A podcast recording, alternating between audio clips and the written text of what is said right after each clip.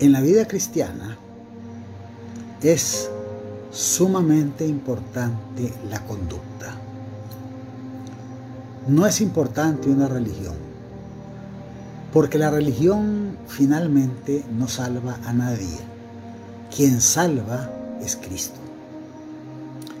Por eso es importante reflexionar continuamente sobre lo que hemos de hacer para agradar a Dios. Los tres primeros versos del Salmo 1 nos ofrecen lo que podríamos llamar los principios de la ética cristiana. Cómo actuar, no qué pensar. Porque en esto, hermanos amados, amigos, lo importante es tener normas de conducta que agraden el corazón de Dios. En el Salmo 1, el verso primero dice, Bienaventurado el varón que no anduvo en consejo de malos, ni se ha sentado en, ni ha andado en camino de pecadores, ni en silla de escarnecedores se ha sentado. Vean que en este primer verso hay tres cosas que son importantes. Bienaventurado el varón que no anduvo en consejo de malos. El consejo de malos son las malas compañías, las conversaciones que no edifican. Y el Hijo de Dios tiene que ir buscando cómo tener un grupo de amistades que piensen igual y que tengan una cosmovisión parecida sobre la fe, sobre Cristo, sobre el mundo. Dice ni anduvo en consejo de en camino de pecadores. Hay un dicho popular que dice que el que con lobos anda, aullar aprende. Es decir, tenemos que escoger nuestras amistades. No podemos andar con cualquiera que nos quite la paz, que nos robe la bendición que Dios nos ha dado. Y finalmente, ni se ha sentado en silla de escarnecedores son los que andan en chismes, en cuentos, en murmuraciones. De este tipo de personas es mejor andar de largo. En la vida cristiana es muy importante con quién nos relacionamos, con quién disfrutamos, con quién tomamos café, con quién almorzamos. Porque hermanos amados, amigos amados, es muy importante saber caminar con gente saber sentarse con gente y caminar con personas cuyo comportamiento no se edifica.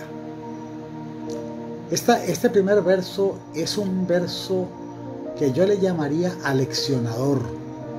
Nos pone en los prolegómanos, en los antecedentes de la vida cristiana, de la ética cristiana. El verso 2 es de alguna forma un verso un poco más concreto. Dice, sino que en la ley de Jehová medita día, pues, perdón, sino que en la ley de Jehová está su delicia, y en su ley medita de día y de noche. Sino que en la ley de Jehová está su delicia, y en su ley medita de día y de noche. Este pasaje, el la primera línea del, del verso 2, nos recuerda inmediatamente el Salmo 37, verso 4, que nos enseña, deleítate a sí mismo en Jehová y Él te concederá las peticiones de tu corazón. Deleítase, deleitarse en Jehová para que Él nos conceda las peticiones de nuestro corazón. A veces queremos que Dios responda a nuestras, eh, que Dios responda nuestras peticiones, pero lamentablemente nuestra conducta no se ajusta a la perfecta voluntad de Dios. Hay que deleitarse en el Señor. Hay que deleitarse en la palabra, porque deleitándome en la palabra, Dios responde a mi oración. Deleitarnos en la palabra, hermanos amados, amigos amados, es algo fundamental si queremos recibir bendición de Dios. En la ley de Jehová está su delicia y en su ley medita de día y de noche. Cuando usted esté en la cama durmiendo, como nos pasa a muchos que no dormimos temprano, es el momento adecuado para meditar en la palabra, para meditar en esa palabra rica, absorbente, que llena nuestra alma, nuestro espíritu de la presencia del Dios vivo. Le voy a dar un consejo que no me ha pedido, pero que es importante que lo sepa. Cuando no pueda dormir, léase el Salmo 119. El Salmo 119 contiene también una serie de directrices, de directrices magníficas para tener comunión con Dios y pensar en la voluntad de Dios, que es la forma perfecta de alejar de nosotros los pensamientos de iniquidad, es decir, de maldad. Meditar de día y de noche, hermanos amados, en la ley de Jehová, digamos en la palabra de Dios para traducirlo al Nuevo Testamento, es algo que un buen cristiano debe hacer, estar cerca de Dios, estar pensando en Dios, porque finalmente nada somos fuera de Él, como dice Juan 15:5. Apartados de Él, nada podemos hacer. Separados de Él, nada podemos hacer. Estas dos, estos dos primeros versos del Salmo 1 son versos que nos preparan para lo que viene. Porque mucha gente espera bendición de Dios, pero su vida no es una vida consagrada a Cristo. Su vida no responde a la voluntad de Dios. Y en esto, hermanos amados, es importantísimo hacer la voluntad de Dios. Para la persona que ha cumplido lo que Dios nos pide en los versos 1 y 2 del Salmo primero, es muy importante saber que si nosotros seguimos el planteamiento que en los versos 1 y 2 nos hace el Salmo primero, repito, podemos esperar que Dios nos bendiga. Vean la promesa que hay en el verso 3. Es un verso un poquito más largo, pero es un verso con una promesa maravillosa. Nos dice, el hombre justo, el que hemos, del que hemos hablado en los versos 1 y 2, dice, será como árbol plantado junto a corrientes de aguas. Ustedes saben que los árboles que crecen a la orilla de los ríos son árboles que crecen majestuosos, grandes. ¿Por qué? Porque se alimentan del agua, que es el alimento realmente importante de, de los árboles, además de los nutrientes que tiene el suelo. Será como árbol plantado junto a corrientes de aguas que da su fruto en su tiempo, que da su fruto en su tiempo, no antes, no después, en el tiempo de Dios. Amigos amados, hermanos amados, tenemos que ser como esos árboles. Vea que cuando la Biblia nos habla que seremos como árboles plantados junto a corrientes de agua, está comparando al árbol con el hombre. Un árbol fuerte, verde, un árbol que siempre se nota alimentado por las aguas. Así quiere Dios que seamos nosotros. Y esa agua es el agua viva que representa la palabra de Dios. No hay donde perderse, hermano amado, amigo amado.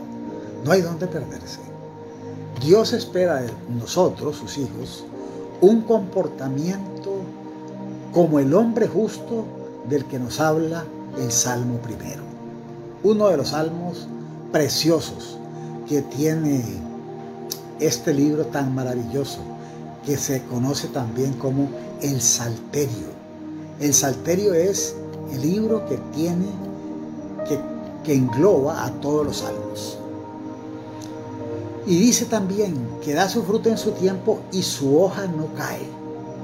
Su hoja no cae.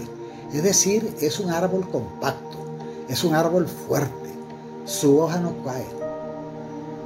Y todo lo que hace prosperará.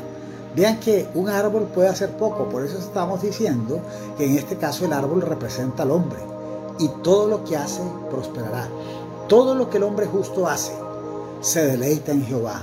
no se sienta en silla de escarnecedores, ni anda en consejo de malos, ni tampoco, eh, ni tampoco recorre los caminos de maldad de los pecadores. Este hombre, representado por el árbol, es un tipo de persona que todo lo que hace prosperará y que además de esto, su hoja no cae y da su fruto en su tiempo. Hermanos, este salmo es un salmo precioso. Junto a corrientes de aguas siempre, significa que el árbol siempre estará verde. Y estará verde porque necesitamos estar verdes, fuertes para alabar a Dios, para adorar a Dios. Dios nos puso en esta tierra para que le adoremos. No nos puso para que nos complazcamos a nosotros mismos. Nos puso para complacerle a Él, para crecer junto a corrientes de aguas, porque Él es el, el, el hacedor, digamos, de las aguas vivas. Da su fruto en su tiempo, su hoja no cae. Lo que hace será prosperado. La bendición de Dios está sobre su vida. Vamos a orar, hermanos, para que nos haga Dios como ese árbol plantado junto a corrientes de agua, libre de todo pecado, libre de toda iniquidad, libre de todo chisme, libre de toda murmuración, libre de todo aquello que nos aleja de Cristo. Cristo, la meta, Cristo, lo que debemos tratar de ser como Cristo, caminar como dice Efesios 4:24, en la justicia y la santidad de la verdad. Padre, te damos gracias esta noche, Dios, por permitirnos compartir esta pequeña reflexión conforme a tu palabra. Muéstranos a Cristo, Señor. Queremos ser como Cristo. Queremos alcanzar la estatura del varón perfecto, como dice el libro de Efesios. Queremos caminar en rectitud. Queremos caminar en santidad.